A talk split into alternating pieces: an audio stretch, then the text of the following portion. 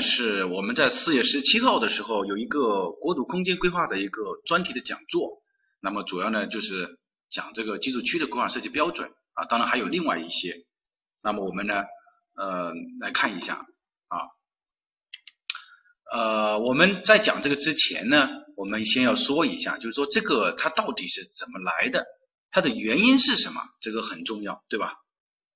好，那我们来看一下，我们先来学习几个概念啊，就是。新都市主义，就是这个是我们这个整本次课程的一个构架，就是我们要先要讲一下新都市主义，然后呢讲一下这个为什么要全面修订这个规范，第三个呢就是一个条文的解读，啊，第四个就是关于强制的条文的一个解读，啊，整个 PPT 呢是我们在讲座的时候的一个 PPT，但是肯定讲课的内容呢会有所不同，前面呢是强调的是我们说的这个。就是呃审查单位和设计单位在编制的时候如何来做？那么今天我们讲课呢，肯定呢就会更偏重于我们城市规划原理，也就是居住区规划这么一个内容来讲。好，那么我们来看一下啊，第一个呢就是我们来讲一下这个怎么来的，就是说这个居住城市居住区规划设计标准它的来怎么来的？那么就是说这个是有一个社会问题所产生的啊，你大家可以看一下右边这张图啊，这是美国的一个郊区。啊，美国的郊区，我们通过从这个郊区呢，我们可以看见什么呢？就是它是比较零散的，并且呢，基本上是这种什么大量的这个一栋一栋的小小别墅一样的，然后有很多的私家车。那么在二战后期呢，就是美国的中心区呢开始出现了这个城市化的过程当中出现了一种城市病，小汽车的这种大量的使用，然后城市开始出现了这种郊区化啊，由此呢带来了一系列的社会问题。那么带来了哪些社会问题呢？我们说了，就是城市中心区呢开始衰败了啊，城市中心区开始衰败了，因为有钱人大家都买了车，然后呢什么，然后在呃郊区之外呢住什么小别墅，然后第二个就是传统的这种生活模式的问题开始暴露出来了啊，就是说呃原来我们呃是没有，比如说大家都在从事城市中心区，那现在通过小汽车的使用，那么我们说。原来这种郊区的生活模式就带来了很多的社会问题，比如说我们说过度的依赖汽车，那老人小孩出行怎么办？这种都是一种社会问题，对吧？那你那你小孩和老人不开车不方便，那怎么办，对吧？第三个就是缺少这种邻里的观念，就是大家都是你看这种独栋的这种别墅，那当然就是邻里关系就已经没有了，啊，邻里之间的关系比较淡薄，然后整个这个社区呃问题呢就开始突出了。啊，最明显的就是说，比如说某一家呃被遭抢了，或者说是有些时候呃邻里之间有问题，那么社区的这种管控的力度呢就开始爆呃这个问题就出现了。大家如果现在关注美国的这个啊这个抗议的这个这个这个这个情形，你会发现啊不是有一个警长说了吗？如果说当这个呃暴力事件如果发生进入到社区这个的时候，就可以开枪啊？为什么我们就是这个原因呢？就是因为在美国。如果他呃任何事情一旦进入了社区的话，那就相当于从最基本层面就开始扩展出去了，从最基本层面就开始扩展出去了，那么就影响到公众，也就是说影响到不管是白人也好，黑人也好啊，都影响到这个最基本的生活了。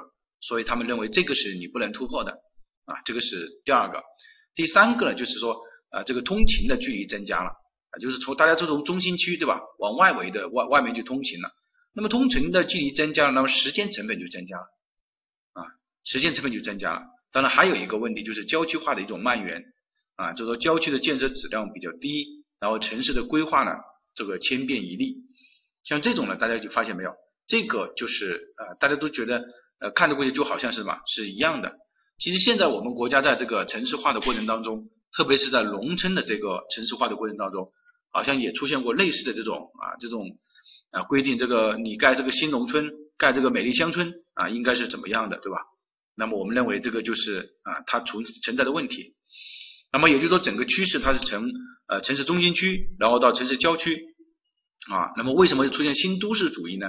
那我们来看一下，这个时候呢，就有一个人啊，这个思想来源啊，是一个记者啊，叫菲尔朗顿的，他在《时代》这个杂志上发表一篇文章，就是美国人的梦想。他提出了三个问题啊，第一个就是当今社会到底是人的社会还是汽车的社会？如果说是人的社会的话，那你现在人还要让车，就是说怎么意思呢？就是说因为车太多了，大家都在车上跑，而人呢就没有安全感，人是要让车的。那大家知道我们当今的我们中国现在进入到这个时期的我们是什么？要求是人让车，对吧？在斑马线上，汽车应该是要礼让行人的啊。其实这个呢是也是有一定的历史渊源的啊。当然我们当然是通通过这一点，我们也知道我们国家当然是人的社会，对吧？并不是车的社会啊。这个是第一个啊。第二个就是我们的需求啊，城市需要多大？他说的意思说，那我们因为你现在往郊区去发展，那我们到底整个城市需要多大？我们才能满足我们人类的我们人的需求，对吧？啊，第三个就是说我们我们遗忘了我们我们正在遗忘，什么意思？就是原来我们住在呃中心村中心区也好啊，住在呃城市的这个核心核心的地段也好，那现在我们都往外围搬迁了，那就说我们我们过去的居住的居住地，我们已经把它遗忘掉了啊？是否我们是在遗忘这个这么一个问题？其实这个地方的遗忘的意思指的是衰败的意思啊。就是说我中心区啊，我们居住的地方就开始遗忘了，就是我们没有去管，没有去打理它，没有去管它，也就是开始出现衰败的这种情况。那么呃，他提出的这三个问题呢，那么就是民间团体呢就成立了一个啊叫新都市主义者的这么一个小组，去论证他这个观点啊，也就是其实就是做了一些很多的调查啊，确实发现呢啊是存在这方面的问题的。然后在一九三九三年的时候呢，就是。当然是这个地方是六个建筑师哈，在这个召开了第一届啊这个新城市主义大会，来论证这个他的三个问题，这个呢是第一个，第二个呢就是那么什么叫新都市主义呢？啊这个很重要的哈，在原理当中，在这几年一直都在考这个新都市主义和精明增长，大家可以去看一下。那么新都市主义的原则。它其实核心原则就是要减少机动车的使用量，使用量，鼓励使用公共交通。所以呢，它具有两种模式啊，这个我们前面已经讲了。那么这个 TOD 模式是指的是说，你的公共设施和你重要的公共活动中心要围绕着公交站点来进行建设，并不是避免公交站点来进行建设。考试的时候呢，这个题目考了好多次。啊，认为公交，他有人他会说的很有很有道理一样的，说是公交站点这个太吵了，影响居民的生活，不是的啊，我们要靠近公交站点，指的是公共服务设施，就是商业服务设施，就是人流量比较大的要靠近这个公共交通站点啊，这个是啊，因此呢就称为公交引导开发模式，也叫 TOD 模式，对吧？啊，是这个嗯第二个。然后呢，在一九九三年的时候呢，新都市主义协会呢就发表了一个新都市主义的一个宪章。那么宪宪章里面就强调了这四个原则啊，这个是他们的四个原则啊，这四个原则是可能会考试的啊，可能会考试的。第一个就是邻里的用途与人口构成要多样性，什么意思啊？大家认先认真听嘛，你这个把它的原理搞清楚了，你后面掌握起来就很简单。他的意思就是说，你这个邻里啊，你这个邻里当中不应该只是居住区，不应该只是用了住宅用地，要有多样性。就是说，比如说你要有什么呃服务设施啊，你要有各种服务设施啊，这样来作为，甚至还有一些什么作为办公的这么一个设施啊，这个叫什么多样性。第二个就是社区，社区我们应该强调的是什么？是步行交通，就是说和机动交通，就是说要增加。当然，他这个指的是我们社区其实是五分钟了，对吧？五分钟生活圈，他的意思说，呃，你步行交通也应该重视起来，因为之前你不重视，一之前你的问题是车的社会，那么现在就应该要重视这个。啊，第三点就是说，你一些普遍易达的公共场、公共场所和设施要什么？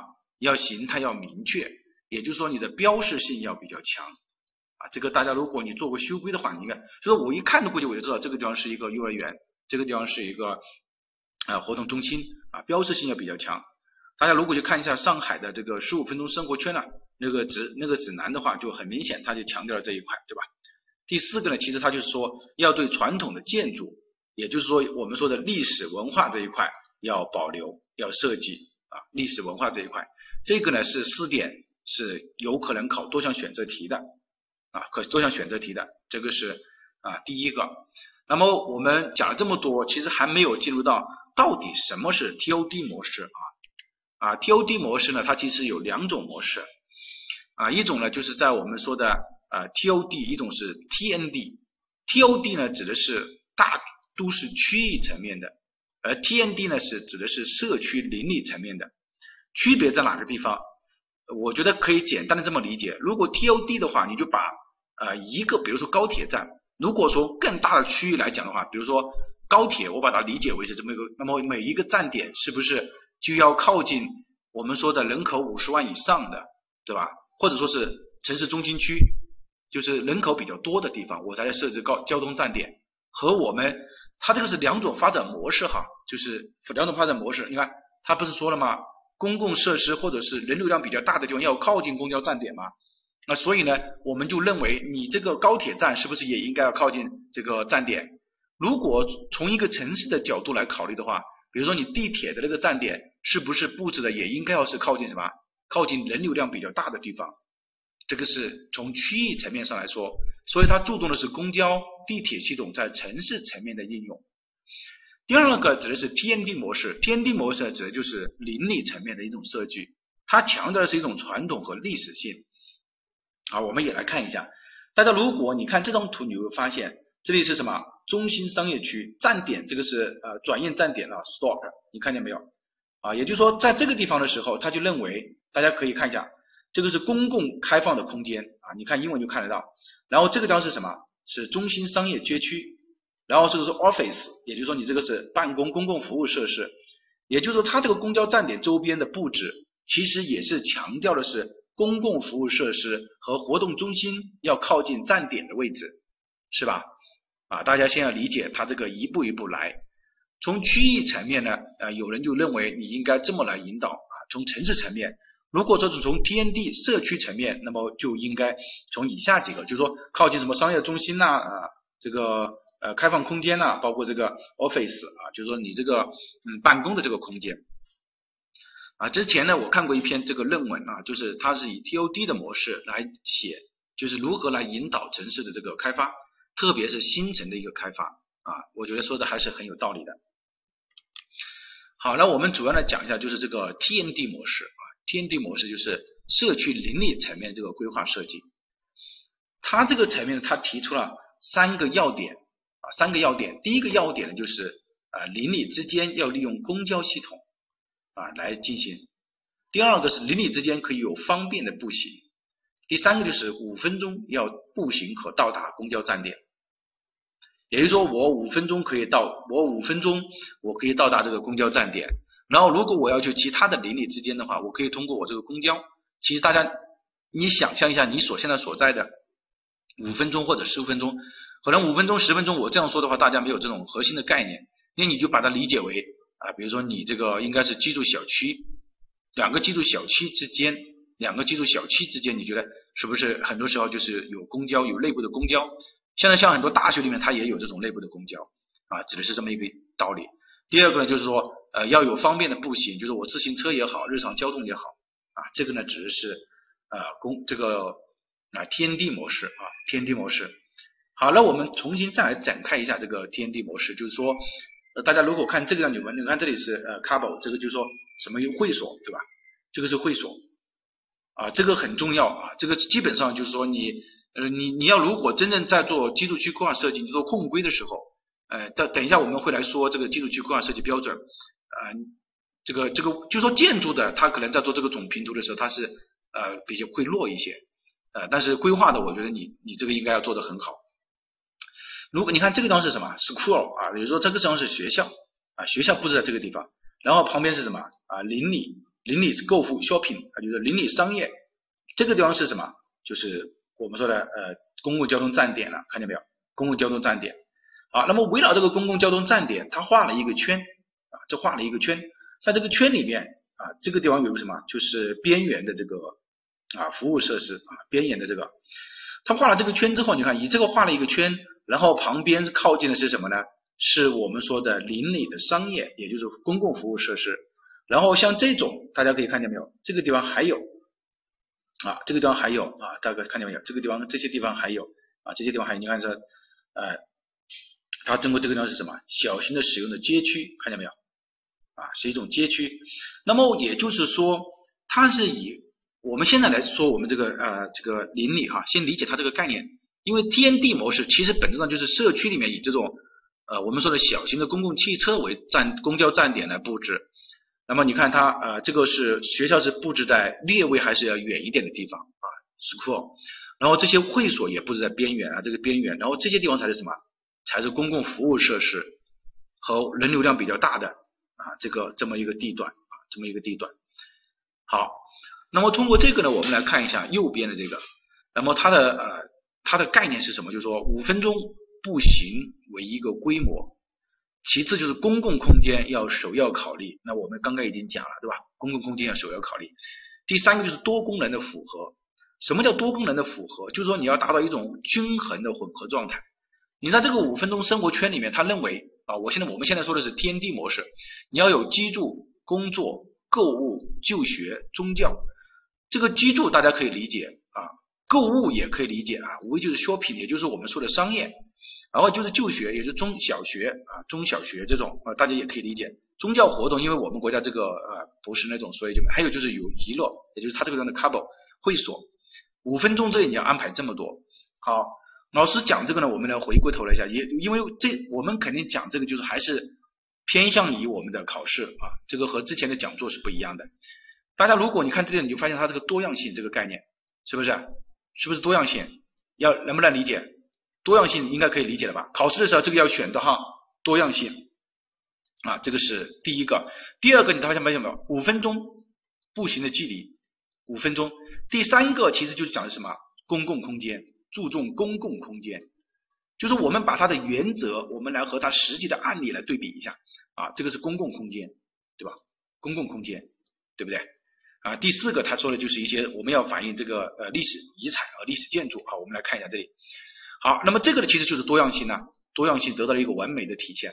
其实这个很重要啊，但凡你如果做修规的话，现在因为我们要求你做修规，你是必须要符合，就是说做城市规划做控规也要必须要符合基础区规划设计标准的。所以这个你就在规划的时候，你就应该要考虑这些内容啊，你在做控规的时候就要考虑这些内容了。啊，这个呢就是你看足够的密度啊，增加保护传统的建筑，其实就是我们刚刚讲的这个四点当中的什么遗产啊，就是历史建筑啊等等啊。通过这几个分析，大家可以很形象的理解的新都市主义宪章提出来的啊，这个在二零一八年的时候是考过多项选择题的啊。那么现在新都市主义和基民增长啊，在这个是比较重要的两个点哈。比如说城市更新，其实它就是考的是基民增长这么一个概念啊，这个是。第二个，那么我们来看一下，就是我们为什么要学习这个城市居住区规划设计啊？为什么要修订？这个地方看见没有？是规范。那么修订完了之后就变成了标准了，对吧？啊，那我也就就这个意思。就是我们为什么要来做这么一个事情呢？啊，那我们要也要知道原因呢。其实我们为什么要讲这个原因和思想？其实它代表了我们官方的现在的一些政策。明白这个意思吧？那么你在考试的时候，你就知道有一些明明就是明白，它就是完完全全是符合我们现在官方的这种政策和这种贯宣的思想的，那么一定是对的啊。如果一些不符合的，那么可能它就有问题了。比如现在我们自己，我们前面讲了什么邻里单位什么啊，要强调是什么科学的这个步行距离，强调是什么生态优先，像这种理念应该就是要你要完完全全是对的，对吧？好，那么第一个原因就是时代的变迁。呃，什么叫时代的变迁呢？就是说，原来我们在零二年的时候，人均 GDP 才什么啊，才一千刀了，对吧？那么到了二零一七年的时候，已经是一万刀了，啊，这个是一万刀，对吧？啊，这个是第一个是经济政策，第二个是人口政策也发生了变化。人口政策发生了变化，就是说，啊，我们原来是执行了执行什么啊一胎啊计划生育政策。然后到二零一六年的时候就放开了二胎啊，就变成了什么啊这个呃就是鼓励你生生二胎了啊，但具体生了多少呢啊目前不知道啊。第二三个就是人口结构发生了一种变化，人口结构发生变化就是我们国家老龄化的人口啊已经基本上是啊四个人当中就有一个老龄化，大家要做好这个心理准备。你在二零三五年的时候，你多少岁？你要想象一下，是否你也步入了什么比如说你现在大概三十六岁，假如说了嘛，你到二零三五年就加上十五岁，啊，这个就面对了五十一岁。可能你不要认为这个数据是，可能你就是什么，你就是属于老龄化当中的一员。所以你不要认为这个数据很吓人，这个数据是非常真实的，啊，这个是要记出来，啊，这个就是什么啊？那么既然是人口结构发生了变化，那你要想象一下，那你居住的小区是不是应该全龄友好？什么叫全龄友好？就是所有年龄段的人都应该要什么？都应该友好。什么意思啊？就是说你这个步行交通。你这个你这个什么，你不能再去顾着这个呃这个机动车了，你因为你腿脚不是那么方便了，那么是不是要加装电梯，对吧？你比如原来没有电梯的，那是否是要考虑加装电梯呢？对吧？那通过这几个我们就可以啊说到这么一个问题啊，就说我们说的是全龄友好，比如说呃考试的时候出现了全龄友好这几个概念，这几这几个字，那么肯当然是对的了啊，是吧？那就应该是对的啊，指的是这种一种惯一种思想啊，要理解透。呃，第三点，比如说他问你说，呃，有些时候他也会问你，知道啊，国家为了这个编制这个居住区规划设计，我们应该从哪几个方面制定相应的啊？那么这些都是对的啊，这些都是对的。啊，第四个就是我们国家的管理重心开始下移了。什么叫管理重心开始下移了呢？大家现在发现没有？我们现在提的很多的是什么？是社区。这一次呢，我觉得从这个疫新冠疫情爆发以来呢，社区这个概念越来越得到中央的重视，因为发现只有把社区控制住了。我们才能控制住。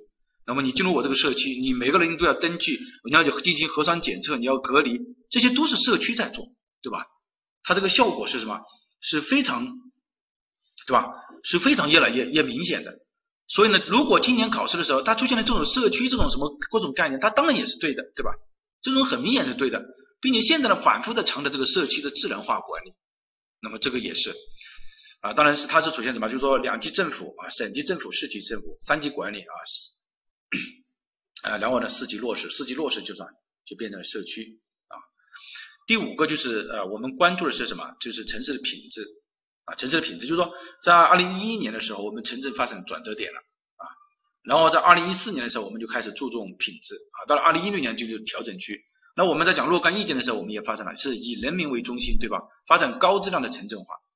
也就也就是开始注重城镇品质了啊。第三个就是我们国家这个矛盾啊，这道题目啊，大家注意啊，可能就是第一第一道题目可能就是这道题目了啊。就是我们国家的主要矛盾是人民日益增长的美好生活和不平衡不充分的发展之间的矛盾啊，不再是其他的呃矛盾了。这个是第二个啊，第二个。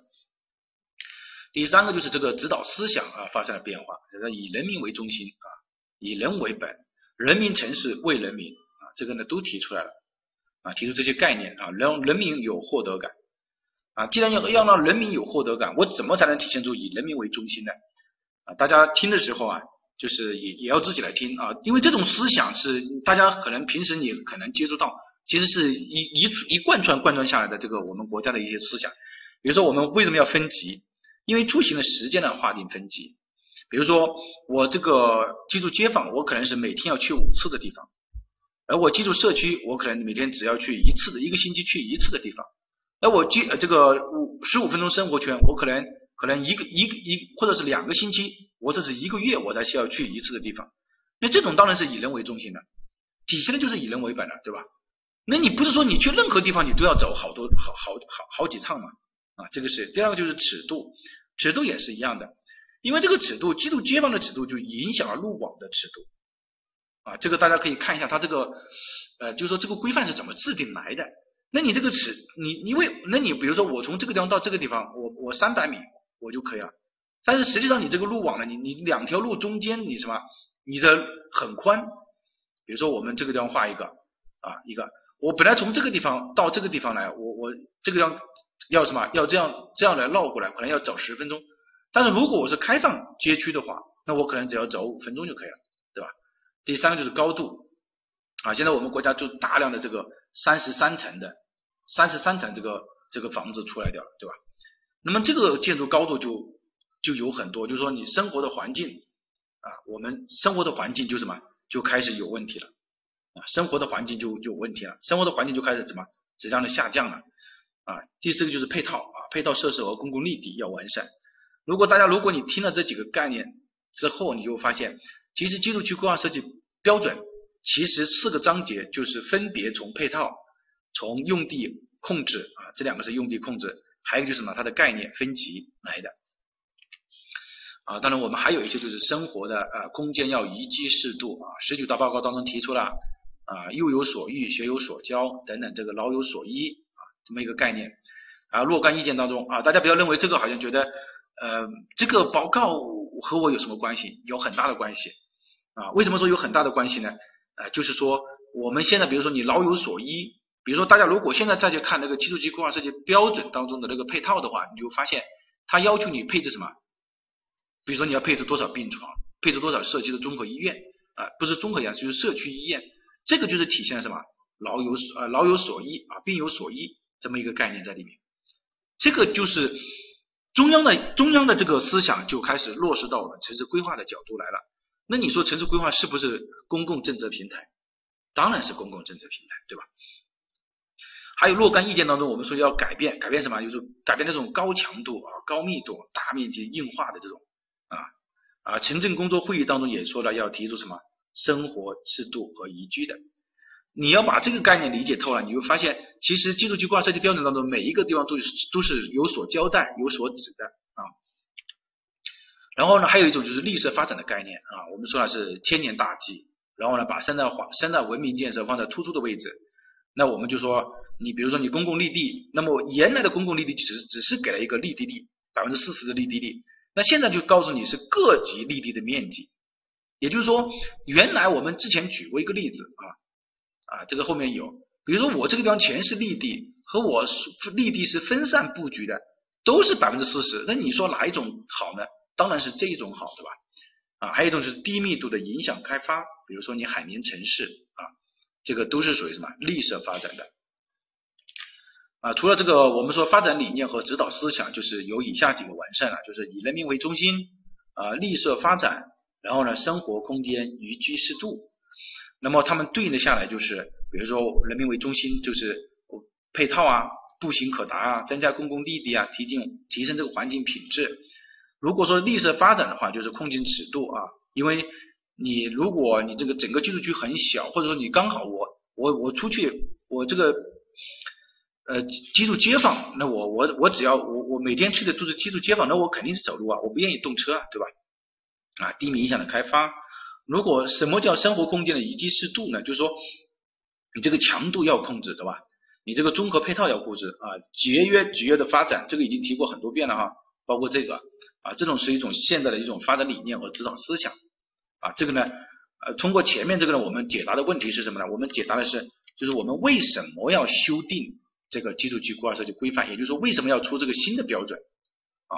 这个是第二个，那第二个部分，第三个部分就是我们最重要的一个部分，就是条文的一个解读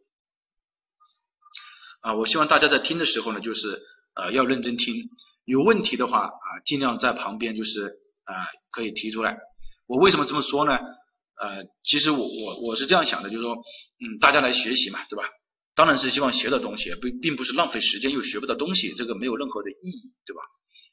嗯，大家现在学习是啊，我知道的是非常不容易的啊。啊，第一个就是名称及发布主体的一个变化啊，我们来看一下，比如说原来我们叫城市居住区规划设计规范，现在叫城市居住区规划设计标准，这个改变的这个就两个字的改变呢，两个字的改变，那么就有很多的问题在里面。对吧？啊，什么问题呢？第一个，它规范呢，指的是一种啊约定成熟的标准啊。这个我觉得“规范”两个字，我们就不需要再去对它进行一个解释了。我们在讲法规的时候，其实已经提到了规范是什么概念，就是说法它本身上也是一种规范，对吧？只是说它是强制实施的规范，而规范这个端的规范呢，它是一种约定成熟的一种标准啊，看到没有？啊，是一种标准，而标准呢，是指有某一个公认的机构制定的文件。这个就不一样了，也就是说，你原来是大家都认为你应该这样做的，那当然是全文强制了。也就是说，规范它是属于全文强制的，就是全文你都应该按照它这个的强，因为是大家约定成熟，明文规定是这个样子的。但是标准的话呢，只是说你某一个公认的机构你这样批准这个文件啊，那么它就是什么？它就不是所有的都是强制的，就是说理解的上来就是说它是有一个弹性的空间的啊，就是有一个弹性的空间的啊。规范是属于强制的，就是规范是全文强制啊，全文都是属于强制性的。标准呢是指的是部分强制啊，就是它有一个就是有有一定的什么，有一定的弹性的空间。啊可以这么理解，就是设计有一定的弹性空间，这是第一个啊，它的名字的改变。那么大家通过这两个名字的改变，你你你就说你以后你也就知道了，对吧？你拿到手上的东西其实呃还是有变化的。第二个我们来看一下，就是呃这个发布的部门的一个改变。原来呢是国家啊技术监督总局和中华人民共和国建设部，那么现在呢变成了中华人民共和国住房建设部和监督监督总局。啊，其实这个名发布的主体还是这两个主体，对吧？啊，没有问题。那么现在你看，哎呀，这个我怎么会这样呢？就是，就是原来的时候，你基础区规划设计规范里面，对吧？它指的是前文强制，就是说你都要按照这个来。那么你现在的标准里面，当然是黑体字是要要求你强制的，但是它并不是前文强制嘛。这个我觉得已经说的很清楚了，我认为，对吧？因为我是已经把它这个都说的很清楚了，对吧？这个规范指的是前文强制啊，啊，这个是第二个啊，这个第它这个第二个就是发布的部门改变了，发布的部门改变了是什么原因呢？就是说主体是没有变的，就是还是这两个部门，但是呢，呃，顺序有一个颠倒，顺序颠倒的原因就是呃，突出了住房和城乡建设部的这个主体地位。就是它现在主主体的地位呢是住房和城乡建设部，明白这个意思吧？啊，就是这个呢也是一个，也就是说最终的解释和实施运营就是以它这个为主要的啊，这个是第二个改变。因为这两这个标准是非常重要的标准，就是涉及到我们生活的方方面面，所以我们每一个地方都要来进行一个解读一下。第三个就是章节变化了啊，章节有变化，章节变化了呢，就是原来呢是十一个章节。大家可以看这边啊，十一个章节，现在就变为了七个章节啊，就是总而言之就是抓大放小，弹性控制啊，什么意思呢？就是说原来的时候，你看呃，他要告诉你这个道路竖向怎么做啊，这个管线综合管线怎么布置，他现在没有了，他现在只是一句话，比如说你竖向就是告诉你要符合，这是哪年改变的？啊这个是啊一八年的时候改变的啊，怎么会问这个问题啊？这个我觉得不管你是在建筑行业还是在规划行业，这个你应该要这个大家都应该知道嘛，对吧？啊，这个是一八年啊一八年改变的，这个问题问的不好啊，大家问点有深度的问题吧，对吧？好，我们慢慢来啊。呃呃，这个可能跨就是他不是这个专业的嘛，对吧？呃，也也可以理解啊。好，我们接下来讲哈。呃，这个呢，就是说，呃，就是原来的时候有十一个章节，现在变成了七个章节。那么是不是说它这个呃内容减少了呢？没有，它是抓住了大的，放掉了小的。比如像这个原来的我们说的这个什么这种。竖向啊、管线的这种，它在新的这个标准里面已经没有了，它就是用一句话替代掉了，啊，就是用一句替一句话替代掉了。什么叫替代掉呢？比如说原来我们竖向啊、管线啊，它写了很多，比如说你要隔零点五米啊、零点几米啊、什么一点一点五米啊、什么覆土深度多少啊，它现在没有，它就是一句话就告诉你说要符合城市城乡规划啊、竖这个用地竖向管理啊，应该是。标准啊，这个也是修订过了，标准还是规范，他就告诉你这么一句话。他现在核心是放在什么呢？我就放在居住区，我来抓你的居住区，而这个小的东西，我就放弃掉了啊。但是呢，从这个地方呢，我们也说明了一个问题啊，说明一个什么问题呢？就是说我们现在是从一种啊这种管理型的转向体验型的，所以原来给了你很多的条条框框啊，就说住房什么绿地啊、树向啊，这个给了很多。现在统一的就并入到这个居住环境当中，大家可以看一下啊，就进入并入到这一章当中去了。强调是什么？强调是环境。啊，第三个转变啊，大家认真听啊，这个可能你过了某一个点，你可能就听不懂了。就是我们现在没有强调的是公共服务设施，就原来第六章是专门是公共服务设施，现在叫配套设施。这个转变指的是什么？就是群体向个体的转变。大家就看这个标准规范，当然是可以看得到了，但是你不知道这个原因，是因为像这些原因你可能不知道，就你不知道为什么要这样做，而这个恰恰是比较重要的原因，对吧？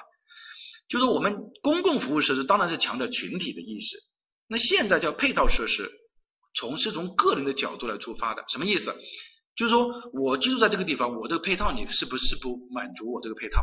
就是能不能满足我基本的生活，这个叫配套，从个人的角度去出发。从公共角度出发，当然是叫公共服务设施。有人说，老师他为什么要这样改呢？以人民为中心呢？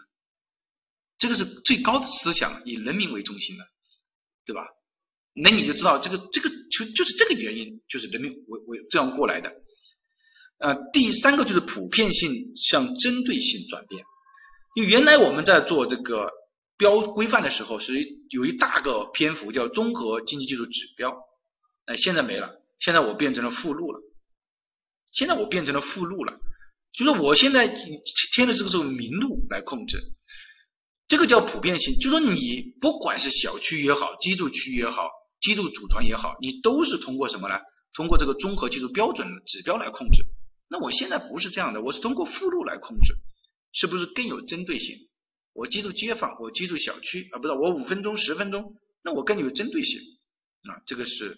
它改变的原因，对吧？啊这个是第二个啊，这个呢就是啊这么一个几个道理哈啊。第三呢，我们来看一下，就是我们条文解读当中的总则部分。总则部分呢，就是说新的标准强调的是三生空间的合理结构啊，三生空间的合理结构，对吧？三生空间的合理结构，三生空间呢大家都知道是吧？呃，这个生产生活啊，生态三生空间的这个合理结构，那么从哪个地方我们可以体现出来呢？从第一条就可以体现出来啊。他说是保障这个生活环境适度，这个刚刚讲这个生活宜居适度的时候，其实就我们前面已经讲了这个三三空间，这是第一个。第二个呢，第二条呢也是最重要的一条啊，特别是对于规划师来说，就原来我们。居住区是为了去满，就是说，原来我们这个地方只是没有适用于城市规划的编制的，就没有这一条，对吧？到底什么意思啊？就是什么带口音是，就是说 PPT 带口音是什么意思？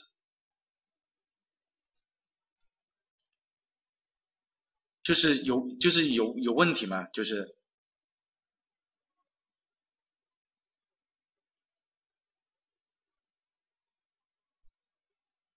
是哪里有问题吗？对吧？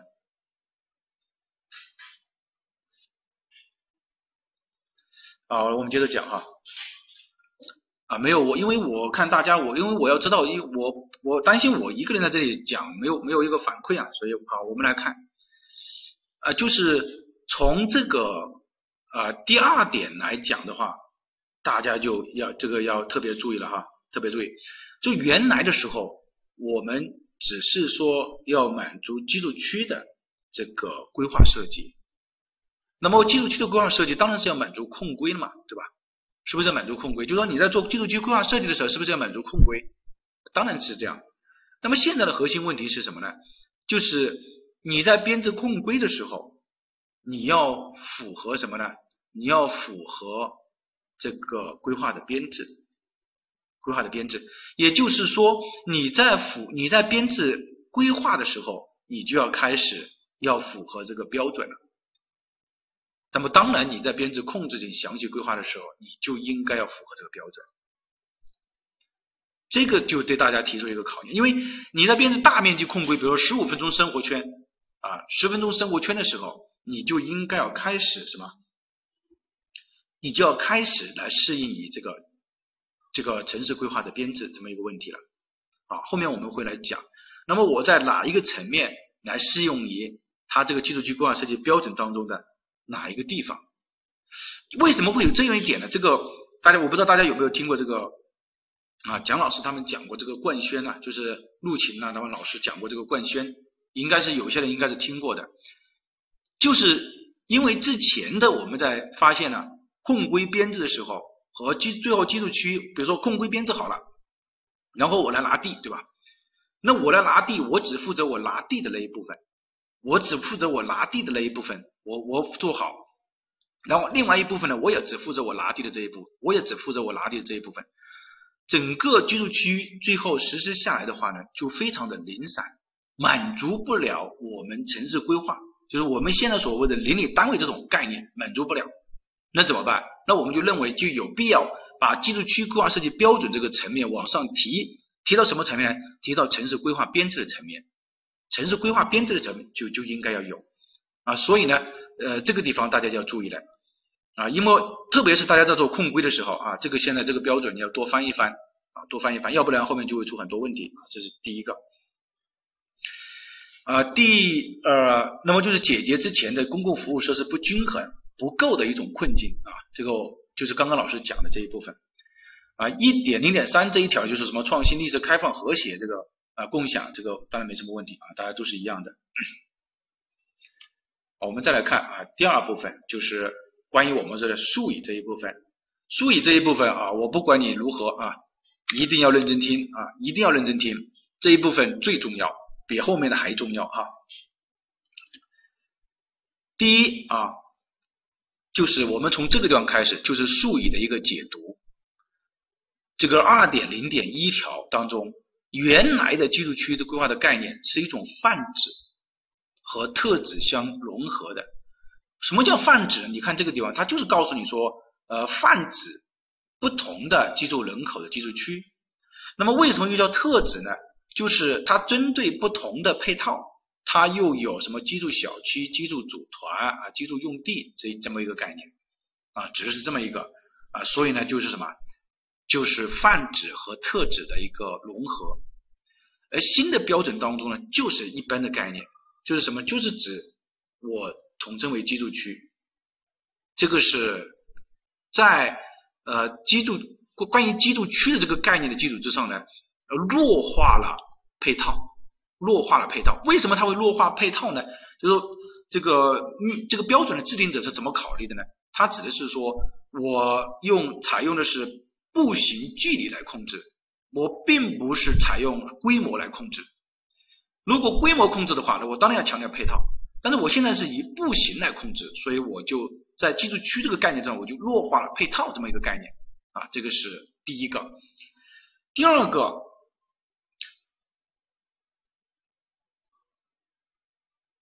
第二个我们来看就是二点零啊这一条啊二点零这一条，就是原规范是按照居住户数和人口规模来划分的。啊，么就包括居住区啊、小区啊、组团啊、新标准啊，这个这么一个概念。那么新的标准呢，就是采用的是三圈一街坊来划分的，十五分钟生活圈、十分钟生活圈、五分钟生活圈加上一个街坊，三圈一街坊，三圈一街坊这个来划分。这个这个体现的不同的地方在哪个地方呢？在第二点当中有，就相当于说原来的规范是用人口规模来分级的。现在是以人的基本生活需求和步行可达为基础的啊，大家可以看一下这张图啊，看这张图，就原来啊，我们是按照什么呢？按照这个规模啊，按照这个规模来看见没有？那现在我们是按照步行的距离来的，比如说我一日多次使用的，我可能就是五到十分钟步行距距离就可以了，这个叫邻里生活圈。如果说我是一一一日或者是一周才一次的，那我叫街道生活圈，也就是十五分钟生活圈。我可能要啊一周或者是落呃使用很不是不常使用的，甚至更大距离的啊延长，那么这个叫通勤的圈啊，这个呢是一个改变啊，这个是一个改变。所以啊大家可以到时候我们来给大家对比一下啊啊这个呢指的是这么一个，就是说新的标准是以人的基本生活和步行距离。以步行距离这个，大家可能都没有问题都会选对。大家要知道啊，这些标准的制定者其实就是专家组的成员啊，和我们有密切的关系的。所以大家我们来看他他这个思想啊，他当然是会体现在里面。步行距离这个大家都没有问题，都会答啊，都知道。但是基本生活需求，这个我这一次听的课大家就应该知道了啊，这个是第二点。第三点就是更人性化、更合理啊。这个呢，举个例子啊，说原来啊，我们去啊，在比如说有个地方啊，它这个地方是一个高铁站啊，在这个地方，高铁站的旁边这个地方是全是高铁啊，全是高铁啊，也也不是说就是就是有高铁线嘛，对吧？然后呢，呃，这个地方有一个小区啊，那当当然它的广告词就是高铁门户啊。高铁门户，高铁门户当然没有问题了，对吧？但是大家知道，从这个高铁门户去坐高铁要走多少距离吗？啊，要走很远的距离啊，开车都要二十三分钟啊，开车都要二十三分钟这样。但是如果它的直行距离的话，才多少呢？才八百米都不到啊。那你通过这种的话，你说是这种当然是更人性化、更合理。你像这种高铁门户就不能再说是高铁门户了吧？你显然就是你高铁不了门户嘛，因为你要从这里绕过去，你要绕很长的距离，对吧？啊，所以这个是啊第二点啊第二点，好我们再来看一下，除了这个之外呢，这个地方呢，呃，老师呢还给大家说一下，就是呃为什么三圈一街坊啊，等一下我们接下来讲，就是说你这个地方啊，呃三百米、五百米啊，这个是八百到一千米啊，呃是怎什么怎么一个概念？啊，大家以人均啊，我们一个人一分钟步行的啊，大概就是六十到应该是一百啊一分钟米，也就是说这个三分钟你大概就是走了五分钟的距离啊，就是五分钟的距离，就说它是按照这个步行距离这种步数来算的，就是一分钟你摆动的距离，能摆动的距离走，可以比如说你可以一分钟可能一秒钟走一次，你可以走六十步，那么到底是走多少米呢？这个和人的步幅有关。小孩肯定他走的距离就要短一些，大人走的就要距离长一些。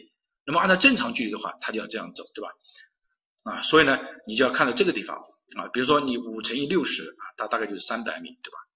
啊，然后你十分钟，你你可能就那你看一下啊，你有些时候不是那么匀速，你五百米啊，这个是八百到一千米啊，你可以这样的简单的一个计算一下啊，就知道了啊，这个是关于啊这么一个分级。关于这个等时圈这个概念呢，啊，也是一样的啊。等时圈的概念就是原来我们啊，原来我们是什么呢？就是说，反正就是说以这个三百米、五百米啊、八百米这样来画。但是这个显然刚刚通过我们这个分析，它是不合理的，对吧？那我们就要考虑什么呢？呃，考虑我们说的这个每一条道路的车速和可达性。那么这种分析出来就是什么？就对，你要考虑交通。啊，就像刚刚那个例子，你其实你是过不去的，那你八百米，它它肯定还划划入到里面，但其实它根本做不了。啊，像这种就是你要考虑交通进去啊，这种叫等时圈。比如说你零到二十分钟啊，二十到呃四十分钟，四十到六十分钟啊，等等这种啊，这个是第二个。啊，第三个呢，就是我们来对它进行一个比对一下啊，大家可以看一下啊啊，我希望大家听完这次课呢，基本上把这个规范呢就理解的很透啊，不需要你再花时间去理解它。从这个他们之间有没有对应关系？其实老师就想说这个问题，就是说居住区原来的居住区分级和现在的居住区分级有没有对应关系？没有，叫不完全对应。啊，这个老师已经给大家理出来了，叫不完全对应。什么叫不完全对应呢？比如说，你看这个地方的居居住区的人口啊是三万到五万，但十五分钟的人口是五万到十万了，对吧？它也不等于十分钟的生活圈的，看见没有？这个叫没有对应，但是呢也有对应的，比如说居住街坊里面的一千到三千啊，居住组团的一千到三千，看见没有？啊，也有对应，这个叫不完全对应啊，看见没有？不完全对应啊，这个是说的是第二点。比如说今年考试考到了，那你要知道，比如说他说是。啊，十五分钟生活圈对应的是哪个？十十分钟生活圈对应的是哪个？那显然就没有对应的。但是居住街坊和组团是对应的，明白吧？这个是当然，这个标准的制定者他肯定知道了。那么大家考试的时候又考你这个啊，那这个是第二个。第三个就是术语的当中啊，这个当然很重要哈，很重要。第三个术语当中就是关于呃生活圈的一个概念。就是你要知道，比如说十五分钟生活圈，它的大概的面积是多少啊？它大概的面积是一百三到两百公顷。十分钟生活圈是三十到五十公顷，五分钟生活圈是八到十五公顷，居住街坊是二到四公顷。有人叫我说老师，我为什么要知道这个多少面积做什么？必须要知道，因为你是 professional，你是专业的人士。考试的时候他就告诉你说，现在在北方有一个小区啊，居住区占地面积四十二公顷，那你就应该要知道，它对应的是什么？这一个。为什么你要知道呢？因为它配件的不一样，对吧？配件的不一样，你大概对应的面积你要知道，这是第一个。因为你不同的生活圈，你对应的是不一样的。为什么把居住街坊单独分出了一类呢？跟步行距离不像一个分类标准了？因为呃，我们常用的、常常开发商拿地的，就说一个项目一个规呃这个居住区的项目，大概就是二到四公顷，大概就是二到四公顷。明白这个意思吧？啊啊，面积不好记是吧？啊，老师给你一个方法来记啊啊，这个面积怎么理解记忆啊？就是大家可能接触这个东西还是比较少啊。我们来看一下啊，我们来看啊，就说你举例子吧，就说你你以这个正方形来算吧啊，你以正方形来算。比如说你现在这个五分钟你是多少？是五百米啊，三百米对吧？是不是三百米啊？三百米，那么这个地方也是三百米对吧？啊，那你三三的得九，这大概就是九公顷对吧？是不是在这个地街坊里面？是不是？这不是在这个街坊里面啊？是在这个街坊里面。如果当然它可能会大于这个街坊，它可能会大，因为你如果以拍来算的话，那么就肯定是大于嘛，对吧？拍 r 肯定就会大于嘛，对吧？你拍 r 肯定就大一点，对吧？如果你三百乘三百算，所以它是八到十八啊，这个是第一个。第二个就是如果你以五百米来算的话啊，五百米，就说我按五百米来算的话，五五是二十五，对吧？是不是二十五？就是说我现在当你说的，就是说你大概你应该知道是在哪一个万维里面，明白这个意思吧？那五五二十五的话，那你也应该知道大概是在十分钟的生活圈里面。对吧？十分钟的生活圈。如果说因为你五五二十，你五你要算拍呀，我现在是以最低的标准来算，就是我按照一个正方形来算。什么以什么为中心呢？我就不知道你问的什么以什么为中心的什么意思了。现在是我们讲这个街坊一直在说以什么为中心，什么我不知道你问的这个什么概念了。什么到底以什么为中心来算呢？你现在在做这个，你现在在算这个规模的时候，你是按照这个中心来算啊，对吧？就说你你啊，等你后面你呃中途我们休息的时候，你你再把这个具体就是落实，就是详细的说一下啊。我们现在暂时不回不不来扯这个哈。然后呢，我们来看，然后呢，如果说你现在看啊。就说如果三百乘三百，这个是它的指的它的最低的面积嘛，就说九百嘛，对吧？那大概你是在你应该知道，因为如果我我你啊，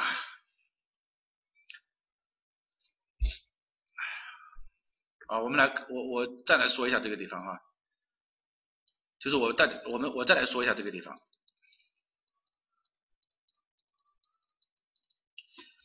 比如说你现在我们是按照这个呃五分钟，我们刚刚已经说了是三百对吧？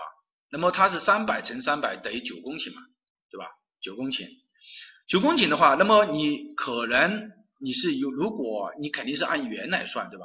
那还还有一部分对吧？还有这一部分，所以呢，它一般是大于九对吧？大于九啊，这个呢是第一个。第二个，如果你是按五百来算，那么五百乘五百就是二十五对吧？二十五，因为它可能会一定是大于，就是说会大于这个啊这个这个啊五百乘五百的，所以它应该是处于在十分钟生活圈。比如说你超过了二十五公顷的，它就不会是五分钟生活圈了，只是这么一个意思。好，其实你如果按拍 r 来算，它也就不会到一百三。我现在说的是一个大概的嘛，各位哥啊，为什么一直要在这里强调这么一个问题啊？我是让你需要记住这么一个概念了，就是从很简单的角度去记住这个概念。这个没有一个固定的公式，是拍 r 的来算，还是说是长几群长宽来算嘛？没有啊，这个是一种理论的模型，是老师把这个给讲给大家听了，就是一直在这里说这个为什么要这样呢？对吧？我是告诉你你如何来记考试的时候，那你知道大于九到你就知道它是应该是属于五分钟生活圈，对吧？超过二十五的应该就属于什么十分钟生活圈，就是这个概念啊，对吧？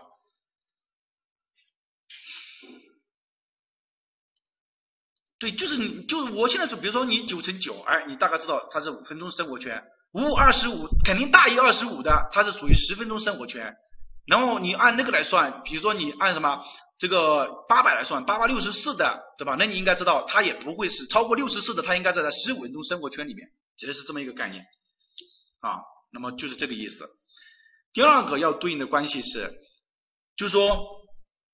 呃，我们的呃五分钟生活圈，它大概对应着我们现实生活中的三到四个社区，三到四个，就说五分钟生活圈，它对应的是这个社区，三到四个社区可以组成一个十分钟生活圈，三到四个十分钟生活圈可以组成一个十五分钟生活圈，一到两个十五分钟生活圈可以组成一个街道，啊，这个是第二个。第三个没搞清楚，没搞清楚，下来再聊吧。好，我们再来看一下，就是二点零点七啊，这个是第一个。第二个二点零点七就是关于公共绿地这个概念啊，就是二点零点七这一条。这个公共绿地，那么什么叫公共绿地呢？公共绿地不是集中绿地，对吧？这个大家要理解。公共绿地不是集中绿地啊，这个是第一个，这个第一个。第二个就是公共绿地是属于我们城市用地分类标准当中的绿地与广场用地当中的 G 一或者是 G 三用地，G 一或者是 G 三用地。那么因此，因此这个概念很重要哈。公共绿地就指的是我们城市用地分类标准当中的。G 一或者是 G 三用地，这个是很有可能考试的，这个是第一个我要说的。第二个我要说的概念就是，不要把公共绿地划入到你的规划设计条件当中去，让人家去配建，明白这个意思吧？就前面你不是有很多同学不知道哪些给人家配建，哪些不给人家配建？那你看看你这个属于公共绿地，是属于我们城市用地分类标准当中的 G 一或者是 G 三，所以。防护啊，对，G 一或者是 G 三，防护绿地是 G 二，这个叫做公共绿地。那么如果考试的时候他考到你了，说是城市居住区规划设计标准当中的公共绿地属于城市用地分类标准当中的，那你就知道是属于 G 一或者是 G 三。G 三是什么概念？G 一就是公园绿地了，G 三呢是指的是说它这个地方有一些可以开展体育活动的，就类似于什么是广场。啊，类似于是广场，那么所以呢，它就有 G 三在这个里面，明白吧？就是你知道老前邻友好，他为了这个，呃，这个呃大家都很好，所以呢，呃就开成一些，那么它就对应的是 G 三啊，G 三，这个是第一个。第二个就是十五分钟和十分钟配套设施，这个对于规划专业的人来说，或者说对于自然资源局的人来说，这个你是一定要理解的，要不然你会搞出很多问题出来。十五分钟和十分钟配套。它对应的是城市用地分类标准当中的城市公共管理和公共服务设施用地 A 类，商业服务设施的 B 类，或者是市政设施的 U 类，交通场站的 S 类，也就是说 A、B、U、S，这些都是属于城市用地分类标准，明白这个意思吧？就是对应关系。那么就是说十五分钟生活圈里面的配套，它其实对应的是 A、B、U、S。啊，这个是对应关系，十分钟也是一样的，十分钟也是一样的。五分钟生活圈的配套设施，你看社区服务设施，社区服务设施指的是五分钟生活圈。换而言之，社区卫生服务设施和五分钟生活圈是一一对应关系。什么叫一一对应关系？就当我说到社区卫生服务设施的时候，你就知道我讲的是五分钟生活圈。当我讲五分钟生活圈的时候，你就要知道我是说的是社区服务设施，而社区服务设施是属于居住区用地当中的居住区用地的 R 一二 R 二二，对吧？只是这么一个概念，明白这个意思吧？明白这个意思没有？啊，明白了哈。那么就说它是一对应关系了。那我说设计卫生服务设施，你就知道，哎，五分钟生活圈来了。我说五分钟生活圈，你就知道，哎，是社区卫生服务设施。第三个要说的就是便民服务设施。便民服务设施指的是居住街坊的配套，也是一一对应关系。说到便民服务设施，指的就是居住街坊。说到居住街坊，就指的就是便民服务设施。便民服务设施用地属于住宅用地当中的 R 一一 R 二一，那么这样的话就非常清晰了，哪些是该你做的，哪些是不该你做的，基本上我觉得就说的很清楚了，对吧？这个是关于这个术语的解读，这个如果没有理解，后面就不要听了啊，基本上你就听不懂了。好，术语解读当中呢，还有另外一个啊，就是一些什么。呃，节约集约发展的海绵城市的环境设施的啊，这个呢，我觉得啊，大家看一下就可以了啊，大家可以看一下，就是说，哎，这个以前你看经过这个修正之后啊，就非常的漂亮了，对吧？当然要节约节约的发展哦，海绵城市啊，第三部分就是一种基本规定，基本规定呢啊，我们说新增的这个标准当中增加了一个居住区选择的一个安全的一个标准。这个标准指的是什么意思呢？就是说，你看像这个三点零点二条，它就直接告诉你了，说居住区的用地不能选择在哪些地段，看见没有？不能选择在哪些地段呢？啊，不能选择在这个滑坡、泥石流、危险化学品仓库、污染源啊，这个等等啊，包括这些。对，去年就考了，去年那个加油站其实就是考的这一点，以危险化学品易燃仓库的距离必须按照有关规定来执行。这个是属于强制性的地段。去年考了个加油站，其实本质上就是考的这一条。那你就应该要答出来。你为什么不答呢？你加油站就不是在我居住区旁边，你肯定要答出来啊！指的是这么一个道理啊。去年就考了这个地方，这个呢很形象告诉你，这个是第一个。第二个，它不但告诉你了应该禁止的规定，对吧？它不但告诉你了禁止的规定，它还告诉你了说是处理的方式。啊，比如说你这个家必须要满足有关的规定，应该采取降低降噪啊，应该进行无害化的处理，对吧？那么其实它总而言之就是一种安全性和舒适性。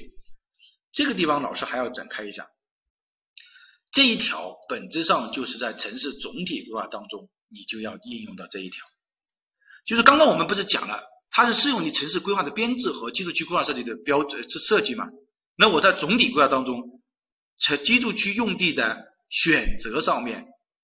就是总规，总规就是居住区用地的选择上面，那么基本上就是三点零点二点这一条你要应用上去，明白这个意思吧？然后呢，我们讲了一下，就是有要考虑新的避难和疏散通道的一个问题，啊，这个是第一个，啊，后面呢还有一些规定啊，这个规定呢，老师啊，就是大家肯定要去看这个，这么这么重要的一个规范肯定是要去看的，那么它其实就告诉告诉你说啊，就是要遵循一些啊。要补补达这个标准啊，然后要有效收集雨水，也就是海绵城市，然后就是地下空间啊，不透水力，还有是生态空间以及这种管线啊，这个标准。你看，像原来的时候呢，我们关于这个居住区里面有一个专门的管线那一章，现在没了，现在就变成这么一句话，就是说你要符合现行的城市公共管理规划这个规范。肯定有学建筑的同学是在的，就会有一点矛盾。说是我做一个修建的详细规划，你要让我去满足城市工程管线综合规划规范，因为这个规范是很大的一个规范，对吧？那这个不合理啊，这个是非常合理的。为什么呢？因为我们现在的标准就是适用于城市规划的编制啊，对吧？那我就是适用于城市规划的编制，当然我就要更大一点了。这当然我就要适用于城市城市工程管线的综合规划这个规范了。以前在冠宣的时候，蒋老师在讲的时候，也有同学提出这个问题。我觉得这个反击的是非常有道理的。我们的出发点就是从已经要适用于城市规划的编制，那我就不再考虑单独考虑你一个技术项目的一个问题了。对吧？那你技术项目的问题，你不但要满满足我这个条件，你还要满足防火，你还要满足你自身的地这个各种的，比如说地质啊等等这个，那我不可能一应俱全呢啊，这个是你自身你修规你必须要就考虑的问题啊，只是这么一个概念。好，啊，第四部分啊，用地建筑啊，用地建筑大家可以看一下，就说现在的城市问题是什么呢？大家可以看这个是什么？这个就是内这个我们说呃，大家都看过香港的这个这这些住房对吧？你看这个大面积的这个高密度的开发，三十三层密密麻麻，高强度的这种建设很多对吧？有密集恐惧症是吧？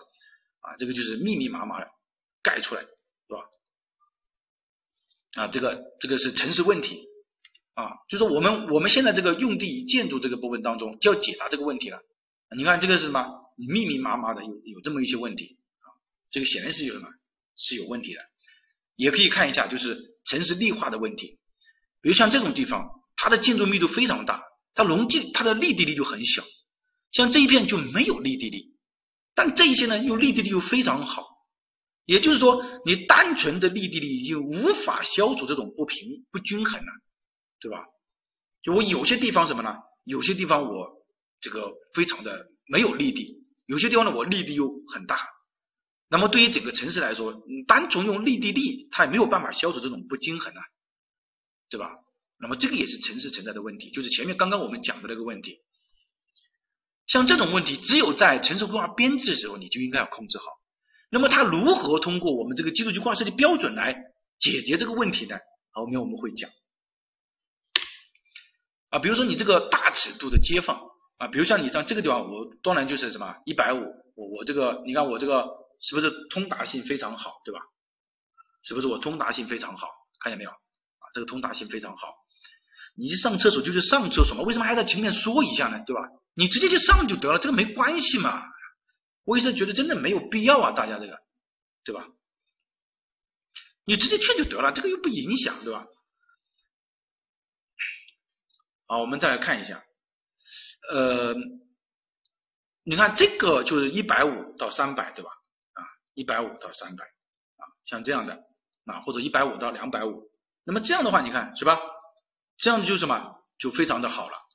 但是如果你看同样的这么一个地方，你这个的路网密度就什么就非常的低了，对吧？你这个路网的密度就非常的低了，是不是？大家没有发现？就说人家的路网密度是非常高的，你这个路网密度是非常低的，是吧？大家有没有发现？哎，那么这样的话，就是因为你的尺度问题所存在啊，所存在的尺度问题啊，啊，所存在的尺度问题。那所以呢，这个我们也是要解解答这些问题啊。我们来看一下，还有一些就是城市的这个啊这个风景的问题，像这个就是屏风楼，典型的屏风楼。如果我这个船从这边过，我是看不到里面的，或者说里面也看不到外面，对吧？这种是屏风楼啊，屏风楼，你看见没有啊？这种。而这个呢，也叫什么？叫筷子楼。就说里面的前这个里面啊，全是别墅，外面就是像一根一根的筷子一样，一双一双的筷子这样插在这个地方。这个都是我们整个城市所存在的问题，那我们都要来把这个问题解决掉。呃，刚刚那个同学说的非常好，说为什么会出现这种屏风楼呢？为什么呢？当然是这个江景房，因为他想这个房子什么要全部能看见江景，对吧？全部能看见江景。当然，它就会盖成这种屏风楼，但这种屏风楼对整个城市这个城市来说是非常的不好的。那这个是它第二个这种存在的问题啊。所以呢，我们就要解决这些问题了。第一个就要降低密度啦，第二个就要增大力度啦，第三个就要减少尺度啦，第四个就要加强细度啦，对吧？啊，四个度就是我们要解决的问题所在。好，休息一下啊。